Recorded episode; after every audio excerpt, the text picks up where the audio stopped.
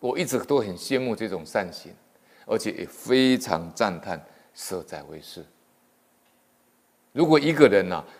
他因为有福报，能够把他的房子捐出来，乃至于提供一个房子道场给人家做佛事，像我们台北的华藏净宗学会陈永信大居士，这个外面很少听说，我跟他很熟，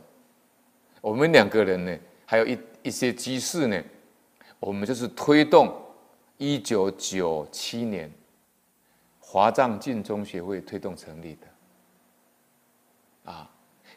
大功德主呢是陈永信居士，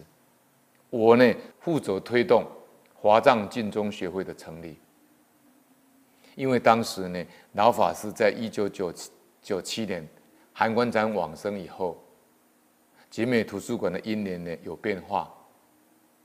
老法师呢到新加坡居士连李牧远居士那边去啊讲经说法。那集美图书馆呢？那有一些因缘的变化，一年结束，老法师呢在台北来来饭店召集悟道法师、陈永信大居士，还有我，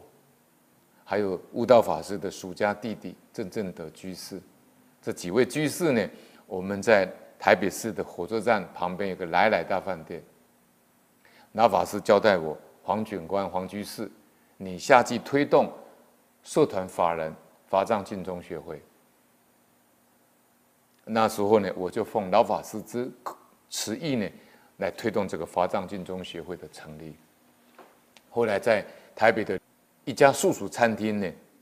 那把老和尚在集美图书馆的这些乌兹别的法师呢，都召集起来，啊，开会，然后老和尚正式宣布呢，华藏净宗学会成立。所以才会有现在的华藏弘化网，啊，那么那时候呢，我们就是在台北市大安区新义路，啊，四段三百三十三号二楼，那时候我们几个居居士呢，就集资呢买现在的这个华藏净宗学会的会所，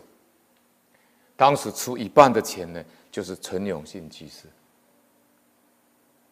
那么现在在台湾呢，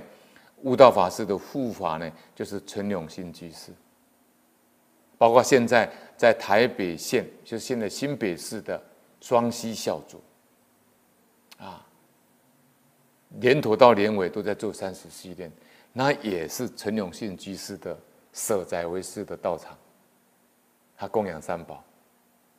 啊，请悟道法师来主持，